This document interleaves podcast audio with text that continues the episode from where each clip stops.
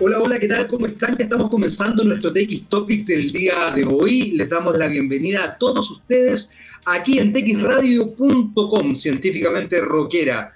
Em, han pasado cosas. La verdad es que han pasado hartas cosas. Y quizás una de las más llamativas es eh, lo que ocurrió con eh, la publicación de uno de los em, aspirantes a candidato de la presidencia por el bloque de centro derecha y derecha de este país, Sebastián Sichel, eh, donde aparece en un eh, medio de comunicación, en un diario, entiendo que en las últimas noticias, mostrando sus tatuajes. Es divertido porque yo no tengo mucho, mucha ética quizás para, para hablar de esto o criticarlo, ya que en algún minuto también fui portada de, de un diario, del mismo diario, de hecho, del eh, con los tatuajes míos en la espalda. Pero yo no soy aspirante a la presidencia, eh, de hecho, he trabajado mucho tiempo en farándula. La verdad es que la situación salió por algo muy particular, ya que eh, torpemente se me ocurrió publicar unas fotos que me sacó mi esposa en, la, en, eh, una piscina de espalda en Instagram y eso lo tomó Luna y me llamaron y bueno, hice un comentario que nunca me imaginé que iba a terminar siendo portada. ¿Por qué digo todo esto? Porque en definitiva eh, hay que establecer cómo se muestra uno en ciertas circunstancias y cómo uno va conformando realidades. Lo interesante de todo esto es que hace un tiempo también apareció eh, en, un, diario, apareció eh, el cuerpo de un constituyente, de Cristóbal Belolio, primo hermano de Jaime Belolio, vocero de la moneda, y eh, abogado y quizás uno de los eh, hoy día más eh, mediáticos personajes del mundo televisivo a la hora de aparecer comentando política. Cristóbal Belolio muestra su cuerpo tatuado en un momento en que él estaba aspirando a la alcaldía de Providencia es loco el, fenómeno tatuaje, eh, comillas, rebeldía, comillas, deseo por el poder. Quiero fundamentalmente ponerlo para que, para que lo pensemos en conjunto, quizás, lo piensen ustedes, lo piense yo, no sé, porque eh, creo que el mundo del espectáculo vinculado a la política es algo que le ha hecho mucho daño a, la sociedad actual. Los líderes que mejor han funcionado en el mundo, estoy pensando en Justin Trudeau, en Jacinda Arden, en Angela Merkel, en, Pepe Mujica, eh, quizás en Emmanuel Macron también, eh, y probablemente varios líderes que se me quedan en el tintero que yo no manejo, son líderes que cuya característica más clara es la sobriedad. Algo que no tiene nada que ver ni con la farándula, ni con, eh, ni con el eh, visibilizar un cierto poder económico, eh, y menos establecerse en una dinámica glamorosa. No tengo idea si en lo privado son o no son glamorosos, es que les gusta vivir en una casa decorada como Versalles o qué, pero en lo concreto no funcionan así. Pepe Mujica, sin ir más lejos, nunca cambió su auto, un escarabajo, un escarabajo antiguo, no un Beetle, un escarabajo antiguo. Ángela Merkel una vez fue eh, emplazada, digamos, por una periodista que le dice que por qué ocupa siempre la misma ropa. Y él dijo que ella era una servidora pública, no una modelo. Eh, también se le preguntó si usaba servicio doméstico eh, y ella dijo que no, que en realidad no era necesario, que bastaba con su marido y con ella hacerse cargo de la casa llama la atención, insisto, llama la atención esto.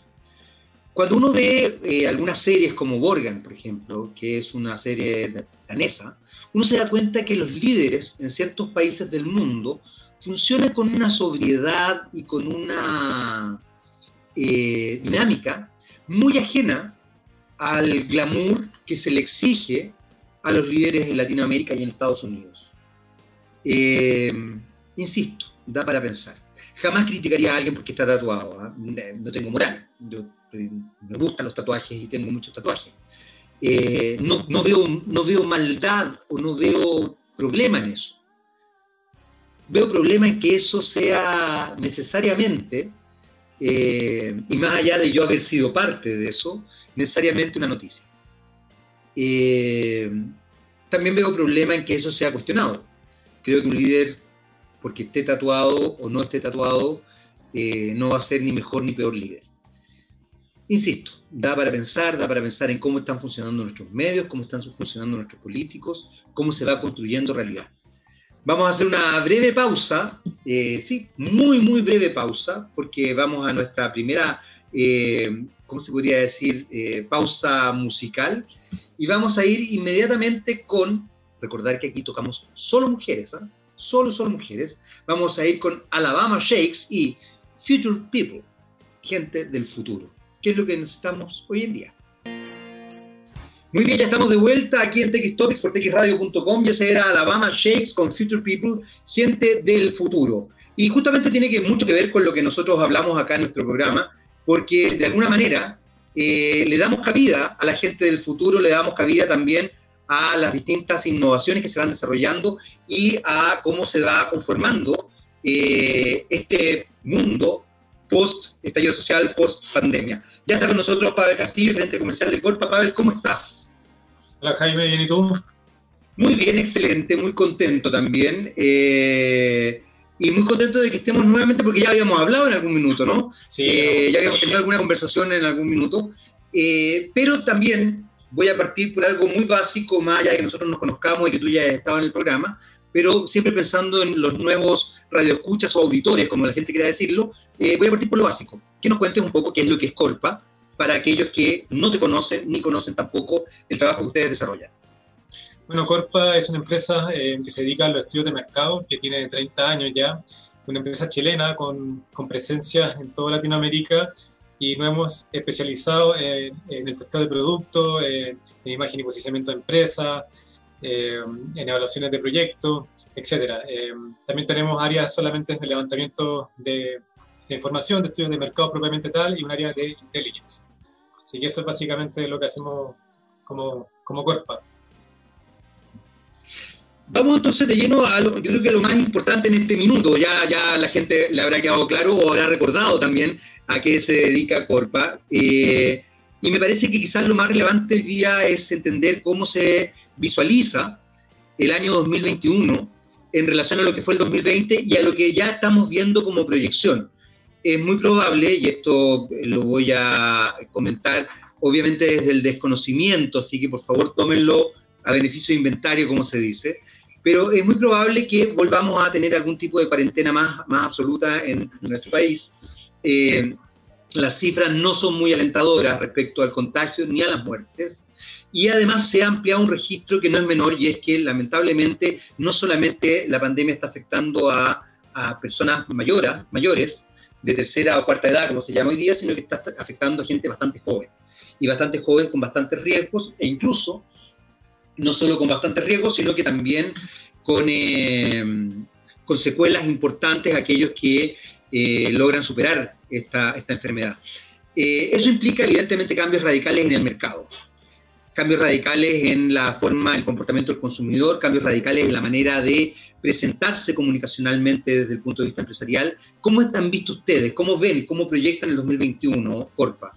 Mira, el, 2021 nosotros lo estamos proyectando en que va a ser un año, entre comillas, eh, al menos el primer semestre va a ser similar a lo que vivimos el, año pasado, ¿cierto? Eh, por el tema de las cuarentenas, que el, proceso de vacunación no es de un día para otro, eh, que, hay, que hay serios problemas logísticos al, ir desarrollándolo, ya sea porque los laboratorios no logran eh, la producción que en algún momento pensaron que iban a tener, eh, o, o, porque dentro de los países el proceso logístico también es complicado. Entonces, nosotros estamos esperando que que ya hacia el segundo semestre haya, haya eh, que las cosas siguen como están porque están apareciendo nuevas variantes que ya no podemos prevenir, pero, pero ya hacia el segundo semestre podemos empezar a hablar eh, de que vamos a ir teniendo una vida un poco más normal o, más cercano a lo que es una fase 3 eh, dentro de lo que es el país.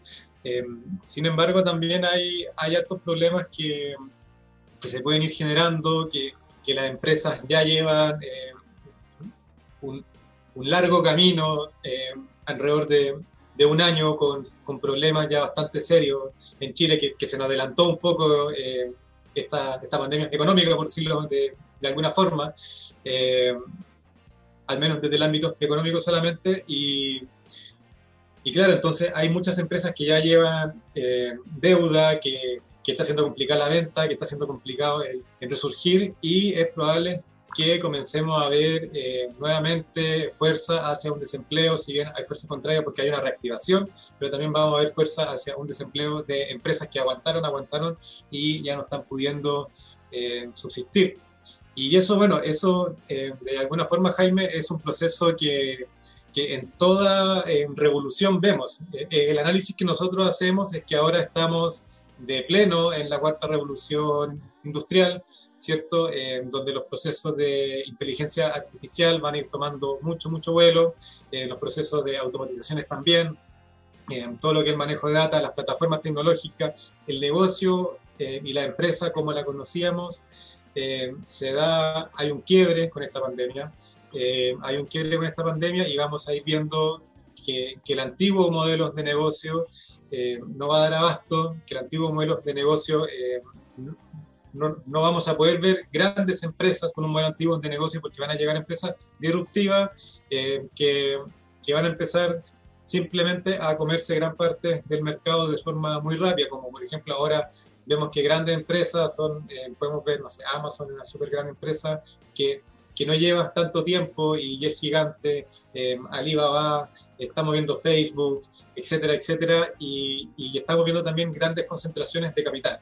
Entonces, uno de los problemas que, quizás no se va a ver tan patente este año, o quizás sí, pero, sí se va a ver de aquí a 2022 o 2023, de todas maneras, que va a ser el problema de la desigualdad. Eh, hay, hay muy fuertes fuerzas hacia, hacia una mayor desigualdad por la concentración de capital. De hecho, el otro día escuchaba, eh, no vi los datos exactamente, pero, pero me hace sentido que, que eh, las 10 personas más ricas del mundo, con, con la riqueza que, que, había crecido, su riqueza en esta pandemia, se podrían pagar toda la vacuna para el mundo, solamente con, con ese diferencial que tuvieron durante esta pandemia. O sea, estamos viendo procesos sociales y económicos muy fuertes y, y también se abren muchas oportunidades respecto. Eso, eso es lo interesante para la gente que, eh, que estamos dentro del mundo empresarial, eh, del emprendimiento, ir mirando qué es lo que viene, ir mirando las dinámicas sociales. Eh, hay, hay, hay mucho que se está abriendo y principalmente va a estar ligado con el uso de automatización, con el uso de inteligencia artificial y de cambiar el modelo tradicional de empresa que uno estaba viendo. Hay varios elementos que quiero rescatar de lo que, de lo que acabas de mencionar, que son bien interesantes. Por un lado, eh, un dato que no es menor, hace poco salió el último informe del Latino Barómetro, que es eh, bien, eh, bien complejo en realidad, porque plantea que el 11% de la población chilena, no es menor un 11% de la población chilena, no tiene para comer ni para poder subsistir durante todo el mes. O sea, no le alcanza para comer a, en un momento de, de la vida, por así decir.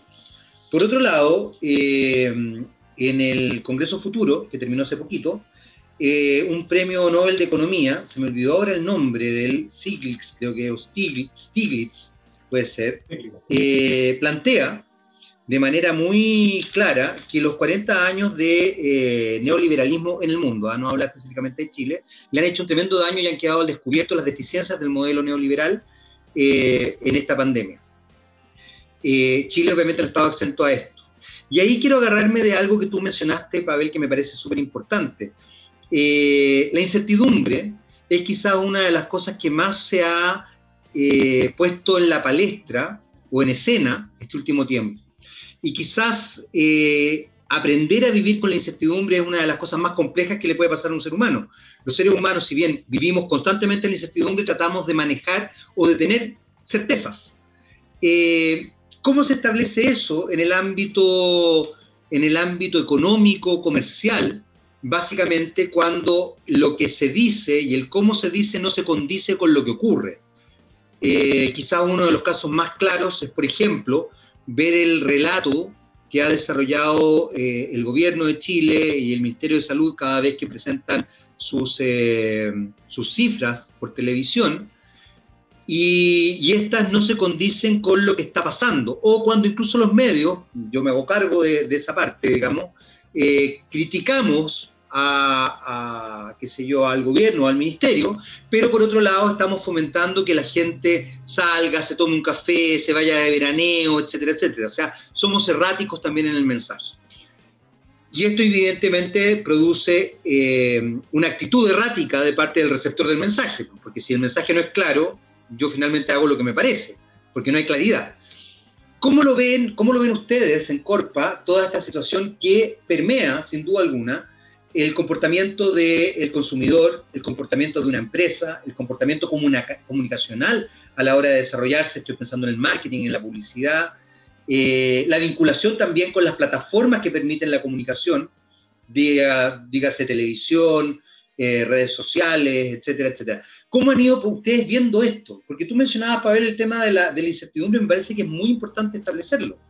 Hoy día justamente lo que no hay es certeza, de nada no sabemos si nos van a encerrar, no nos van a encerrar. Y esto es a nivel mundial, ¿ah? esto no es un tema que pase solamente en nuestro país. Quizás la diferencia es que en otros países los líderes han establecido eh, una mirada de vulnerabilidad que eh, sus distintos pueblos, sus distintas naciones agradecen, porque se dan cuenta que no es que sean ni malos ni buenos, sino que simplemente están asumiendo la incertidumbre como posibilidad real y que no es fácil asumirla. ¿Qué es lo que ven ustedes la, la, incertidumbre, hay, esto se puede abordar desde muchos temas, eh, desde muchos enfoques. Deja abordarlo primero desde un enfoque eh, económico y desde empresa, cómo, cómo comenzar a abordar esta incertidumbre que va a seguir latente pues, un buen tiempo probablemente. ¿ya? Eh, hay un modelo que que se conocen como las startups, ¿ya? Que, que, probablemente se han hablado mucho en esta radio también, que es un modelo de negocio que ayuda a eh, manejar correctamente una empresa bajo incertidumbre. Y básicamente es ir aprendiendo a iterar constantemente eh, dentro de, eh, con el mercado, con el mercado y ir conociendo a los consumidores y a los clientes, constantemente estar ahí, ¿cierto? Constantemente estar probando, resolviendo, haciendo pequeños cambios. Y eso, de, de, alguna forma, nosotros como, eh, como Corpas no, nos hemos ido adaptando a eso de que las necesidades son cada día más rápidas. las grandes empresas se están dando cuenta de esto y, y están pensando en cómo generar continuamente innovación, de cómo ir haciéndolo más rápido y nosotros ahí tenemos también de alguna forma nosotros a las grandes empresas les damos la información que requieren de los consumidores, ¿cierto? Porque tienen muchas líneas de productos, tienen muchas marcas, muchas distintas opciones, entonces nosotros tenemos que ir ayudándolos en la toma de esas decisiones y, y creo que, que, la opción de estar estudiando constantemente eh, a la sociedad y a los consumidores es súper importante y tener una mentalidad de innovación. Eh, hoy en día las empresas están pidiendo eh, estudiar áreas que antes no, no, eran de su interés porque el negocio no representaba cierto atractivo, porque, porque no le interesaba simplemente, o porque, o porque no estaban viendo nuevas oportunidades y ahora están cada vez con más fuerza continuamente o observando qué es lo que está pasando y de repente ven una, una oportunidad y me llaman y dicen, oye, oye Pavel, ¿sabes qué? Necesito eh, averiguar qué, qué, es esto, qué, qué, piensa la gente de esto, por qué están haciendo esto, eh, es atractivo o no, que, que, nos metamos acá, qué sé yo. Entonces, eso es una forma de cómo se estaba enfrentando la incertidumbre que yo creo que, que, es el camino correcto, pero también hay mucho de cómo la enfrentamos internamente como empresa, cómo tomamos decisiones más rápidas, para eso tenemos que ser más horizontales, para eso tenemos que utilizar eh, de, de, mejor manera las herramientas digitales que estamos teniendo para ir trabajando eh, con los KPI, para complementar bien el tema del, del teletrabajo, etcétera, etcétera. Hay, hay, hay actos desafíos. También abordaste un, un tema, Jaime, que es, que, es, que es cómo enfrentamos esta realidad eh, entre lo político, entre, entre lo que realmente está pasando, entre lo que quiere la gente, entre, entre lo que está pasando con la economía y y la verdad es que, es que yo creo que respuesta aquí no, no hay una sola respuesta. Yo creo que hay, hay varios países que han, em, que han enfrentado esto de distintas formas y lo que estamos viendo hasta ahora es que quienes lo han enfrentado eh, de forma más seria, eh, más, más de alguna forma con empatía con la ciudadanía, pero, pero con mano dura. Estoy pensando, por ejemplo, en, eh, en Australia, que, que, es alguien que hasta ahora ha tenido más o menos controlada la, la pandemia o bastante controlada. bueno, ellos tienen la ventaja que son islas, además. Pero en el fondo hay que dar un mensaje claro. Eh, los gobiernos que han mostrado ser muy duros y que están muy seguros y, que han dicho este virus no eh, es un resfrío más y, y, todas esas, y todas esas palabras que han dicho, eh, en el fondo no ninguno de esos ha logrado realmente contener la pandemia y al contrario son los países que han sido más golpeados. Entonces, el manejo comunicacional es súper difícil porque el, mundo político está muy al corto plazo, eh, ¿cierto? Eh, eh, están pensando principalmente en, la siguiente elección, que, que, nuestro país se viene muy pronto, entonces están todos pensando en eso, y los mensajes que se dan, que se dan son claramente erráticos. Por, por un lado, están pensando en el corto plazo, por otro lado, están pensando en la economía, están pensando en la salud mental de las personas y están pensando en contener la pandemia. Y están ponderando todo eso y de alguna forma no están solucionando ninguno muy bien. Y, y eso, claro, eh, yo creo que el mensaje tiene que ser un mensaje eh, mucho más claro, eh, mucho más empático también, que eso le faltó mucho al gobierno, sobre todo a, al gobierno de Chile, le faltó mucho al inicio de la pandemia. Después, claro, después se dieron cuenta, cambiaron algunas personas que, que eran más dialogantes, ok, está bien, pero, pero aún así queda, queda mucho camino porque hay, hay personas que están, eh, el encierro de verdad que es complicado y de verdad que es complicado el tema económico. De hecho, eh, nosotros hicimos un estudio hace poco donde, donde casi un 40% de las personas se sienten insatisfechas con su vida, ¿ya? Y lo que es mucho. ¿ya? Entonces, hay, hay harto que ir rescatando y la respuesta no es una, probablemente la respuesta pasa por restricciones mucho más acotadas y mucho más estrictas, pero nosotros como chilenos tenemos un problema de desconfianza, de desconfianza en las instituciones y eso le da poca manualidad al gobierno. Y eso yo creo que es el mayor problema que estamos viendo porque esa desconfianza se está traduciendo en, en todos los ámbitos de la sociedad. Chile es una sociedad que siempre ha tenido altos niveles de desconfianza.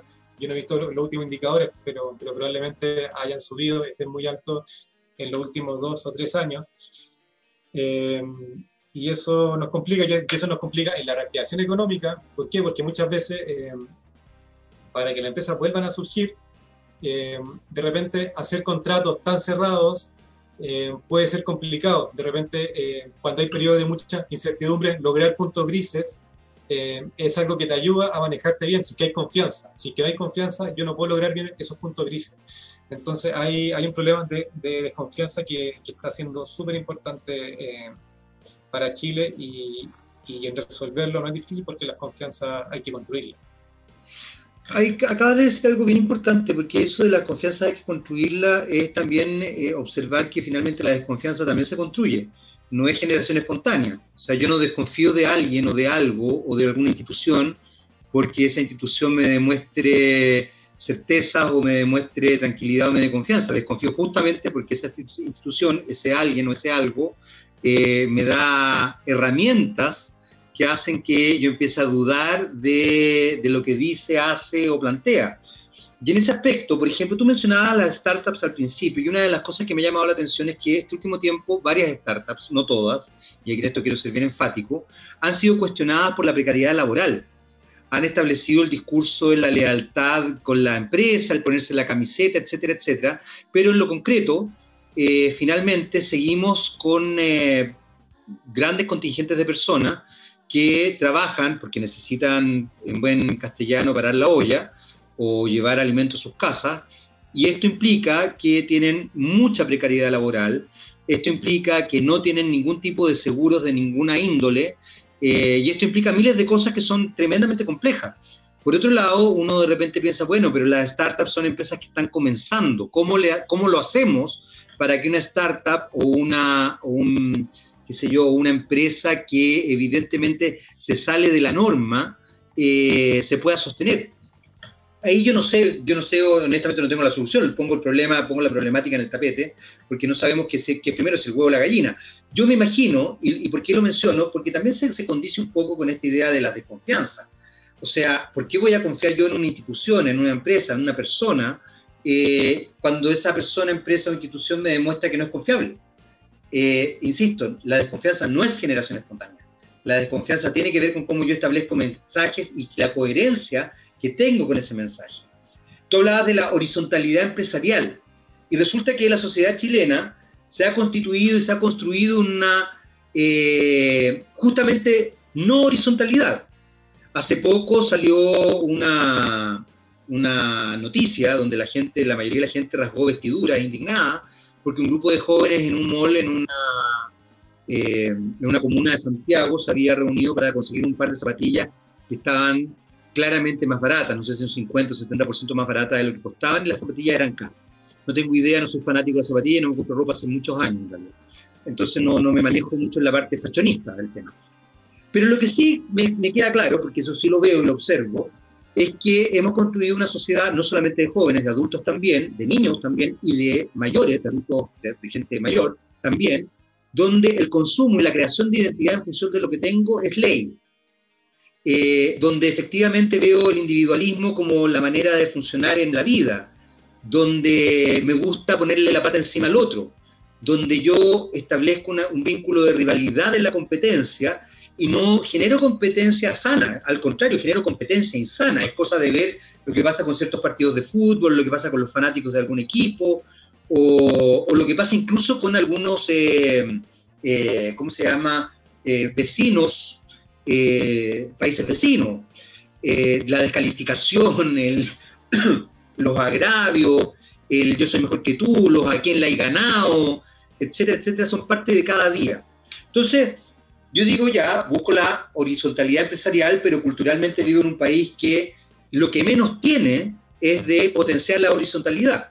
Ojalá yo me vea más poderoso que tú, ojalá yo me vea más europeo que tú, porque por supuesto voy a denostar a las primeras naciones. Ojalá, ojalá yo me vea, no sé, eh, quizás más, más blanco, porque también este es un país que racializa muchísimo, que categoriza según etnias.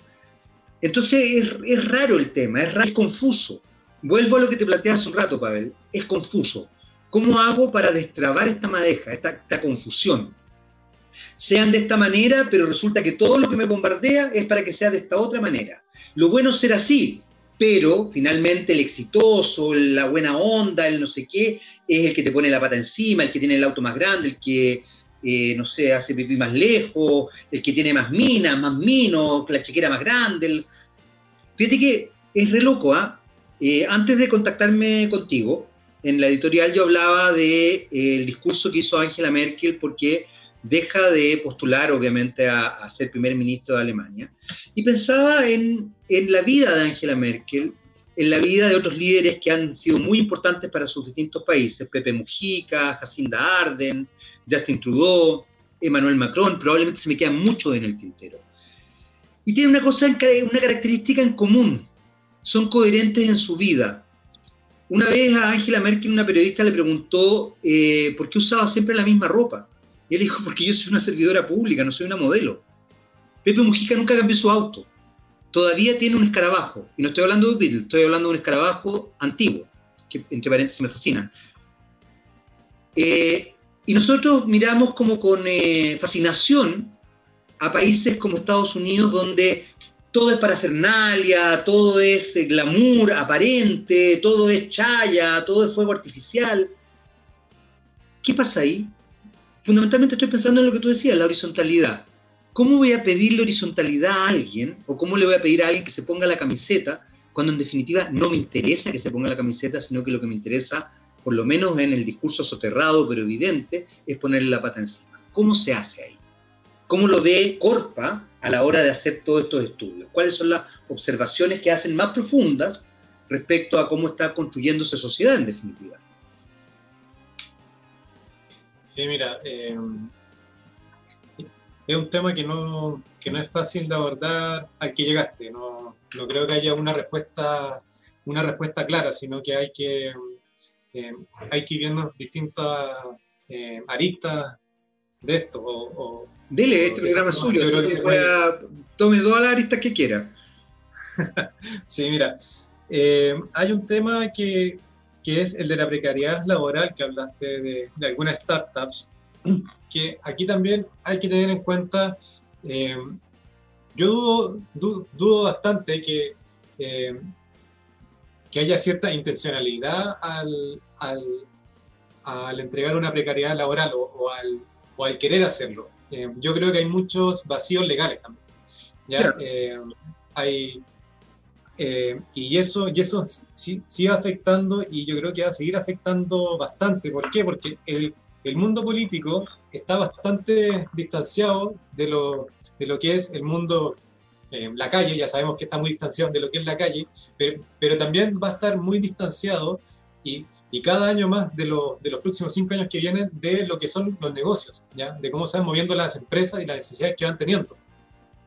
Entonces, eh, en ese, eh, bajo ese contexto, probablemente vayamos a observar varios vacíos que, que van a ser difíciles de, de, abordar y se va a tener que abordar con, con bastante eh, buena voluntad y ir viendo cómo hacerlo. Yo, yo desconozco, eh, eh decir que en estos casos hay algún vacío eh, legal, entiendo que, que probablemente sí, pero, pero no estoy seguro. Y, y, hay un tema de, también del, hablaste harto del individualismo, y el individualismo es una característica que se ha ido acentuando, por decirlo de, de alguna forma, en nuestras sociedades. Por ejemplo, hay, hay cosas bastante, ejemplos bastante simples. Cuando uno comparte eh, con personas orientales, ya estamos hablando, puede ser desde Kazajstán a, a India o, China o, Corea, ellos tienen una mentalidad distinta. ¿Ya? Ellos tienen una mentalidad distinta donde el grupo es superior a ellos, ¿cierto? Entonces, eh, yo recuerdo varias veces que, he compartido con este tipo de personas y es como, oye, eh, hagamos esto, eh, vamos a hacer esto, y llegamos cinco minutos tarde a la reunión, está lo mismo, hay 30 personas que van a asistir. Y dicen, no, imposible. ¿Por qué imposible? Si llegamos cinco minutos tarde, eh, nos podemos tomar un helado, qué sé yo, y, y entramos. No, porque el grupo se va a juntar a esa hora al comienzo para mí era muy, muy extraño el grupo se va a juntar esa Después entendí que hay algo distinto en, culturalmente, donde el grupo está por encima de, las personas individuales y por eso probablemente también es que hemos podido enfrentar de, de mucha mejor forma en lo que es esta pandemia. Y claro, en nuestras sociedades modernas, capitalistas, eh, como algunos, eh, como se pueden llamar como, neoliberales o, liberales, nos han llevado a, a un individualismo que se podría considerar casi un individualismo extremo donde, donde, las personas queremos diferenciarnos y se nos potencia el, el que nos diferenciemos desde la comunicación, desde el bombardeo de consumo y lleva a, a que hayan casos como el, el, de esta zapatilla que tú dices, pero también hay otra forma de, de diferenciarse que en lo profundo parten desde la misma idea, que es, por ejemplo, eh, Ahora lo que se está poniendo cada vez más de moda probablemente va a ser el tema de la comida saludable, de hacer ejercicio, de hacer fitness, de tener una vida súper equilibrada, eh, pero eso también cae, más o menos en lo mismo de ir buscando cómo, cómo diferenciarte y así empiezas a ver una carrera que siempre la hemos tenido. Entonces hay, eh, hay factores que son, que son difíciles eh, de abordar porque están muy metidos en la cultura que, que vamos generando y hay un factor que, que, potencia todo esto, y el factor son las redes sociales, que, que, es algo que la última década estamos aprendiendo a conocer bien, pero, pero todos los estudios y lo que uno ve es que las redes sociales tiende a polarizarnos, tiende a incentivarnos esto de, eh, de diferenciarnos, porque antes el tema de, de, diferenciarse era cuando se juntaba la gente, no sé, los domingos en la plaza, por decirte algo. ¿cierto? Entonces ahí se iba con eh, el sombrero más arreglado o la vestimenta de igual.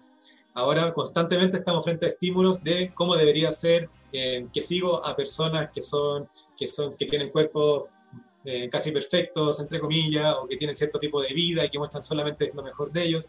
Entonces se empieza a generar una disonancia cognitiva entre, entre lo, lo, que yo vivo como individuo y lo que estoy viendo constantemente y empieza a generar obviamente una instancia eh, muy grande porque lo que muestran las redes sociales muchas veces son vías perfectas y todos sabemos que, o sea, con los años uno sabe que la vía no es perfecta, eh, pero, pero claro, si, si yo me grabo sonriendo en lugares paradisíacos, quizás yo no estoy feliz en, ese lugar, pero demuestro eso y empiezo a generar eh, mucho deseo por también tener eso. Y constantemente, lo vemos constantemente. ¿Cuántas veces tú te metes a Twitter o a Instagram o a alguna red social al día? Eh, ya la gente más joven lo hace probablemente el doble que tú, qué sé yo. Entonces, eh, hay, hay un tema ahí y la diferencia de opiniones también con las redes sociales cuesta ser más empático. Entonces, eh, las opiniones son muy duras y que uno se mete a ver comentarios, por ejemplo, en Twitter, uno queda, o sea, yo al menos quedo, que un poco para adentro al ver lo duro de las posiciones y lo distantes que son y lo intransigentes que se ven. Entonces, estamos en un periodo en que en que estamos viviendo en sociedades complejas, eh, estamos viviendo en sociedades complejas con alto grado de individualismo, con redes sociales y hay que ver cómo hacer para, para que esto no se, no se transfiera a crisis sociales, ya que ya estamos viendo, por ejemplo, en Holanda, eh, vimos hace el fin de semana, si que no me equivoco, eh, vimos imágenes que, que, parecía un país del tercer mundo, por decirlo de, de, de, alguna forma, quemándose autos, qué sé yo, eh, ¿cuándo son las sociedades más idílicas que nosotros podemos pensar? Eh, los Países Bajos para nosotros es como, como algo que está súper distante, es, es, casi un ideal para muchas personas eh, lograr eso, sin embargo, están teniendo problemas sociales también. Y aquí eh, la respuesta no es única y la respuesta es, es probablemente comenzar a entender qué nos hace realmente humanos y qué nos hace realmente felices y dejar de poner la felicidad tanto en lo de afuera y ver que va dependiendo un poco de lo que tenemos dentro, pero, pero claro, si alguien te está poniendo la pata encima o, o, el pie encima, o si hay abusos, es difícil poder hacer ese ejercicio también. Entonces aquí hay un trabajo en conjunto de la sociedad que hay que ir creando, que no es un trabajo fácil y que necesita eh, muy buena voluntad de todas partes. Tú hablabas, Pavel, de vacíos legales. Y una de las cosas que en general tienden, tienden a tener las sociedades más avanzadas es que no necesitan de control externo porque tienen control interno. Mm. Eh, en general, una empresa en algunas sociedades más avanzadas no necesita que le digan te vamos a pasar una multa porque tienes a tus trabajadores en condiciones eh, precarias. Simplemente uno no se le ocurriría, qué sé yo, a una persona de algún país escandinavo o de algún país, no se le ocurriría tener a su trabajador en condiciones precarias no se le ocurriría hacer distinciones entre un basurero y un profesor, como dicen los alemanes, de la universidad o un político. El mismo ejemplo que te acabo de poner de Angela Merkel, de Pepe Mujica, Uruguay, de Jacinda Arden, Nueva Zelanda, de Trudeau, Justin Trudeau, Canadá, o sea, distintos personajes que finalmente lo que tienen es coherencia. Eh, las sociedades en general hiperconsumistas se construyen en función de una, ¿cómo se podría decir?, una competitividad agresiva, violenta y descalificadora del otro. Eh, porque justamente se establecen en el individualismo. Y ahí hay algo que es importante, porque finalmente, ¿por qué yo tengo que esperar que una persona sea, a ver, que una empresa sea buena persona o buena empresa porque respeta mis derechos laborales? o por qué tengo que esperar que una persona que arma una empresa me establezca una idea de respeto porque cumple con lo mínimo que es, no sé, pagarme mis imposiciones, tener un contrato, más allá de que el día de mañana me pueda echar o no, eso, eso ya tiene que ver con otras cosas. No, no entiendo eso. Porque ahí hay varios elementos que son importantes de, establecerse y que tienen que ver con algo que tú mencionabas hace un rato, confianza y desconfianza. Ahora, tú mencionabas eh, el Medio Oriente pero India es uno de los países más pobres del mundo. Y la verdad es que es brutal, brutal las diferencias socioeconómicas, políticas y culturales que existen allá. Entonces sí, puede ser que a mí me respeten o no me respeten los cinco minutos, pero resulta que tienen miles y miles de personas muriéndose de hambre. Eh, y por otro lado, es uno de los países más desiguales del mundo. Chile también es, en todo caso, es de los desiguales, ¿ah? ojo. Eh, es raro el fenómeno. ¿Y por qué te lo pregunto? Porque justamente Corpa observa todo este tipo de cosas, observa esta fenomenología y la pone en la palestra. Y eso tiene que ver a raíz de lo que partimos conversando. ¿Cómo se visualiza el 2020 y el 2021? ¿Cómo, cómo se viene el 2021? ¿Cómo ves tú eso? ¿Podríamos ser alguna vez un país efectivamente que se autorregule y que no estemos constantemente esperando que eh, se nos pongan restricciones o leyes o se nos castigue por algo? Mira, yo creo que, que ese tema es algo que, que, las sociedades van, van construyendo. Eh, por ejemplo, cuando uno va a Alemania y, ve a alguien que se estaciona en un lugar y que después, sin que nadie le diga, paga su ticket, ¿cierto? Eh, dice, oh, ¿por qué va a pagar el estacionamiento si nadie se lo está cobrando? Bueno, pero también hay algo detrás de eso que, que, que, está detrás de ese comportamiento tan benevolente que se ve, que es que la persona está pagando porque sabe que, que aparecen fiscalizadores y que las multas son altísimas. ¿ya? Eh, ¿qué, es lo que nosotros, ¿Qué es lo que los países como, como nosotros, que están en vía eh, de desarrollo, no tienen? ¿ya? las multas, por ejemplo, para el caso de las poluciones, eh, ya sabemos que, que, fueron bastante pequeñas y que, y que, principalmente fueron cursos de ética que nadie sabe si efectivamente se hicieron. Se hicieron, te puedo contar que se hicieron. No sé si fue no efectivo, pero se hicieron. Eso te puedo, te puedo dar fe de que, se, de que se hicieron. Ya. ya, no, sí, ahí, ahí estoy siendo mal hablado, sí, sí, obviamente se hicieron, pero, eh, pero, pero las multas no fueron tan altas para el, el daño que se genera. Entonces, eh, hay un tema que probablemente también viene de eso, que es un tema legislativo, y también hay, hay que entender un poco eh, la historia de Europa. Europa también tuvo muchos conflictos sociales, Europa vio, vivió dos guerras muy importantes que hicieron que su cultura fuera, fuera cambiando, ¿cierto?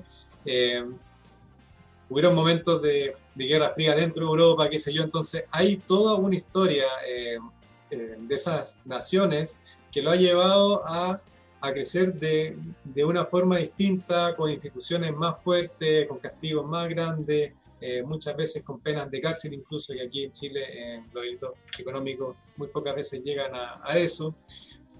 Entonces eh, hay que ir construyéndolo eh, con, con, la sociedad y es un proceso. Eh. Estos procesos no se van a dar de la noche a la mañana, incluso grandes empresas como, como lo es Volkswagen, hace poco supimos que adulteró las emisiones de gases para, para ciertos modelos diésel de auto y eso fue fue un shock porque uno dice, como una empresa como Volkswagen, que tiene una empresa primero enorme, eh, segundo ícono de, de Alemania, eh, logra hacer algo así, ¿cierto? Entonces, eh, la autorregulación, si bien se da, existe, pero existe hasta cierto punto también, porque ¿qué es lo que pasa?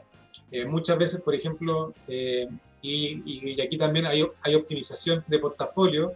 Claro, las empresas, por ejemplo, holandesas quizás no contaminan en Holanda, pero van a trabajar a otros países con otras regulaciones y sí contaminan, ¿cierto? ¿Eh?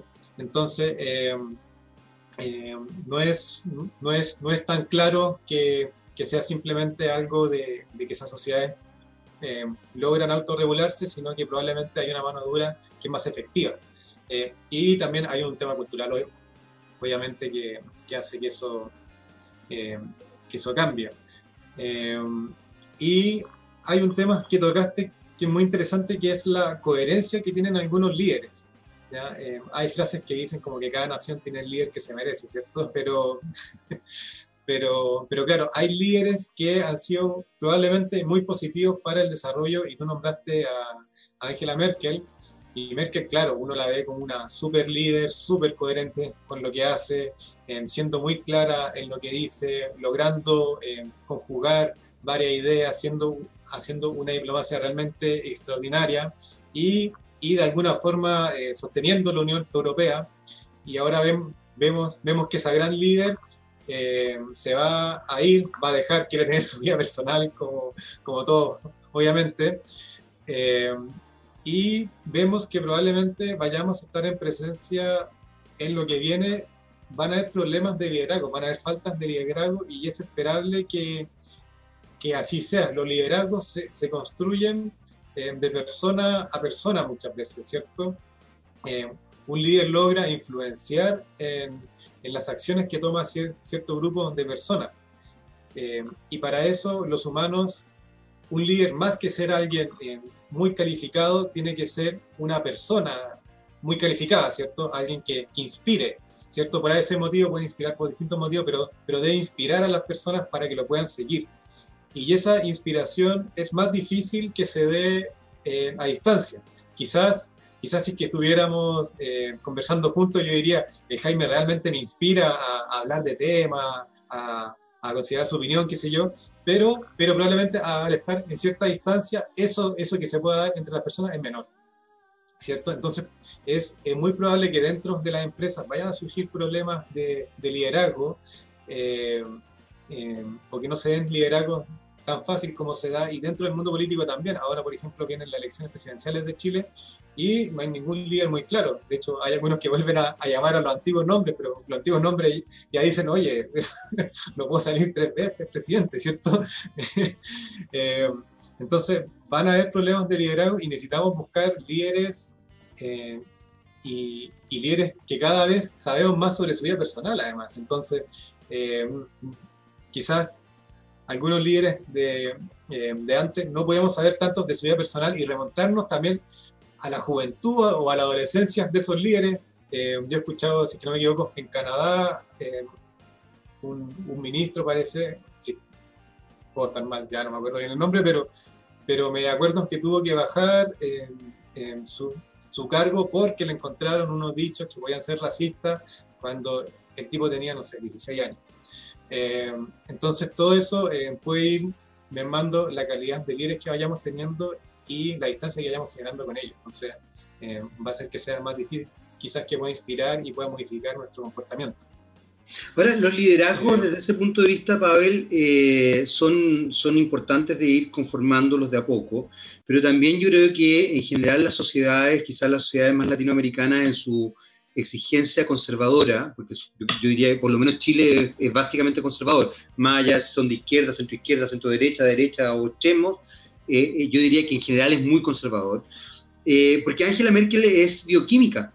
Angela Merkel se desarrolla en, en, áreas que no necesariamente, más allá de que hizo una sólida carrera política, no es, una, no es abogada, ponte tú, no es que, es como lo que, lo que uno esperaría de acá en Es más, al contrario, acá en Chile cada vez que sale una persona fuera de la norma, se le tiende a descalificar porque está fuera de lo que, bueno, volvemos a lo que te decía hace un rato, qué es lo que ha hecho, a quién le ha ganado, eh, yo lo he visto no sé qué, X, Y o Z cosa. Decir eh, comentarios racistas o clasistas o xenófobos o misógenos creo que es delicado. Evidentemente creo que cuando una persona los dijo en la adolescencia. Bueno, ojalá una persona no haya hecho nunca ese tipo de comentarios. Eh, de verdad lo digo, ¿ah? yo creo que, que, una persona, sobre todo en el caso nuestro de los, de los hombres, eh, alguna vez ha desarrollado eh, cierto grado de misoginia o se ha burlado de alguna cosa es porque inherentemente también lo, lo, lleva, lo lleva como, como fuertemente, a menos que se haga terapia. Yo ahí soy, soy pro salud mental. Yo creo, que, yo creo que una persona no cambia tan fácilmente si es que no ha hecho una, una introspección importante. Entonces nos lleva, nos lleva a ver una sociedad bien, bien compleja, Pavel. En ese aspecto, y para, para retomar cosas vinculadas con Corpa, eh, me gustaría saber cómo se está configurando entonces, ya que tú lo hablaste de los liderazgos, cómo se está configurando la cultura empresarial el líder empresarial hoy día, cómo se establece, cómo se establece en Chile, cómo se establece en el resto del mundo, que tiene un poco que ver con lo que hablábamos hace un rato de los aspectos comunicacionales y todo eso. ¿Cómo se configura el liderazgo en la empresa? ¿Cómo se configura la cultura empresarial hoy día?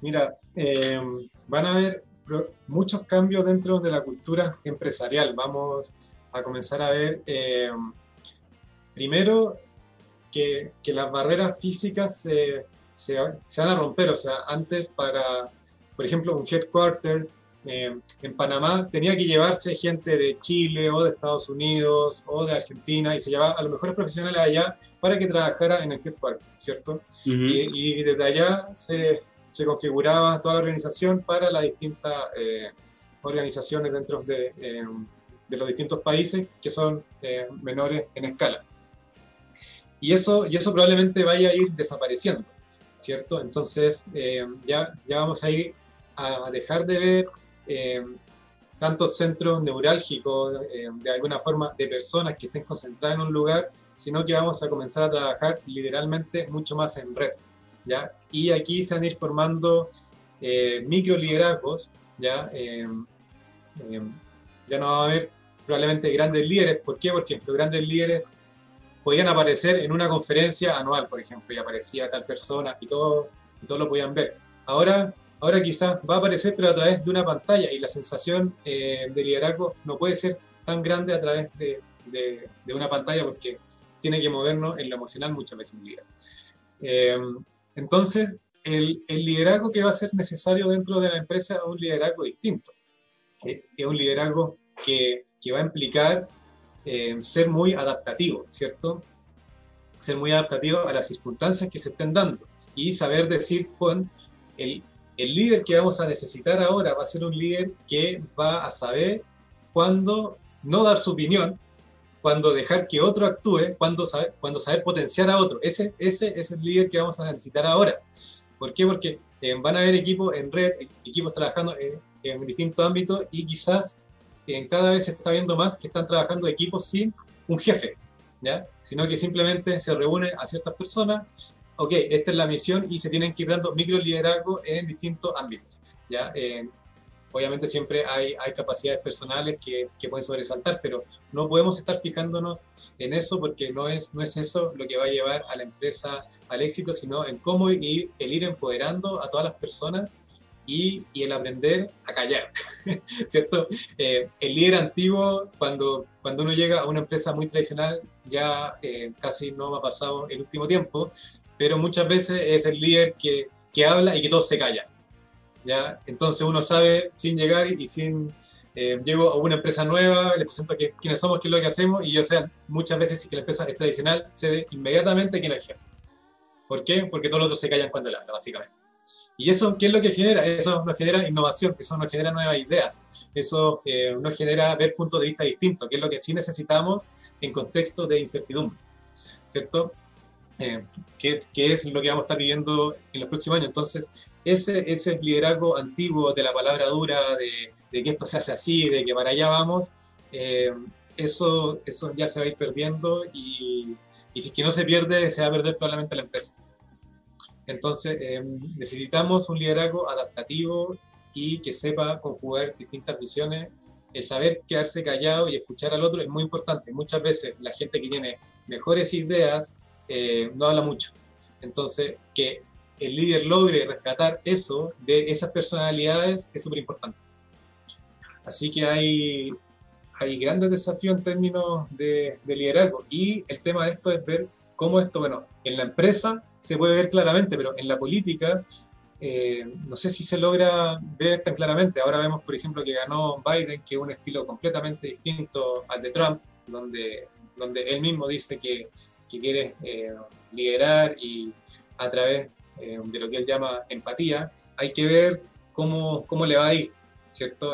hasta ahora, desde afuera de Estados Unidos al menos se ve bien, pero desde dentro de Estados Unidos hay, hay grandes eh, distancias políticas entre las personas eh, y, y, y, y, que no sabemos qué, qué, es lo que va a pasar con el liderazgo de Trump, que probablemente va a seguir existiendo, cómo, cómo se va a conjugar eso, estamos, estamos a la espera de qué es lo que puede pasar con, con todos estos nuevos liderazgos que están surgiendo. Es interesante el punto que pones, se nos está acabando el tiempo, pero no quiero dejar pasar tu, lo que acabas de decir, porque en definitiva también el trampismo que, quizás se, estableció en una, en una vertiente bastante más extrema del Partido Republicano, eh, no tiene pocos adherentes. Eh, y uno tiene que observarlo. Y en nuestro país también tenemos un partido, estoy pensando en el Partido Republicano concretamente, como, como una instancia bastante extrema en muchos aspectos respecto a cómo percibe la realidad o cómo establece ciertos relatos sobre todo desde su liderazgo máximo, que sería el señor Castro. Entonces, y esto no solamente está pasando en nuestro país, ni tampoco en Estados Unidos, está pasando en, otros, en otras partes del mundo, Bolsonaro en Brasil, etcétera, etcétera. Eh, pone en la palestra una cosa bien compleja, porque son finalmente eh, líderes que, que, que, pese a lo que ellos creen, restringen libertades más que amplían las libertades, en su discurso, en su relato y en su observación de la realidad. Ahora, hay algo que no puedo dejar de mencionar y de verdad tenemos re poco tiempo, estoy, estoy contra el tiempo incluso, es que por lo que tú mencionabas recién, Pavel, eh, me da la sensación de que eh, la fuerza de trabajo va a ser multicultural. Y eso también va a marcar una, una, instancia. O sea, lo que tú acabas de decir es que yo voy a poder contratar a alguien que esté en la China comunista y voy a poder contratarlo con todo lo que eso implica también, porque no es solamente contratarlo, porque es bueno en lo que hace, sino que él va a tener un arraigo cultural importante que va a permear de alguna manera el quehacer dentro de la empresa. Eh, y también probablemente va a generar nuevos desafíos que pueden establecerse, y no quiero que se entienda como algo negativo, pero sí se van a establecer conflictos en el quehacer concreto. Eh, en breve, pero súper en breve porque de verdad estoy contra el tiempo, Pavel. Eh, ¿Qué se viene? ¿Qué, se viene? Bueno, básicamente eh, lo que estabas diciendo que aquí van a haber desafíos legislativos y, de, contabilidad y, de impuestos, de qué hacer si es que una empresa, por ejemplo, una pyme como Corpa quiere contratar, quizás quiero contratar programadores colombianos, quiero contratar eh, analistas eh, brasileros y quiero contratar eh, personas de venta mexicana, por ejemplo.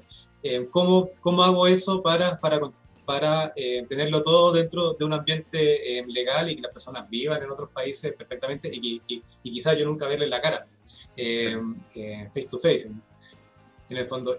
el cómo ir conjugando las las distintas culturas, eso, eso creo que, que se puede dar. Eh, yo he visto muchos ambientes eh, multiculturales en que, en que los trabajos se vuelven mucho más profesionales y creo, creo que eso nos va a ayudar a todo esto, eh, a todos estos conflictos de, de, ver, de ver la libertad estar de forma tan acotadas, porque al trabajar con otras culturas nos obliga a abrirnos, nos obliga a ver la realidad de una forma distinta.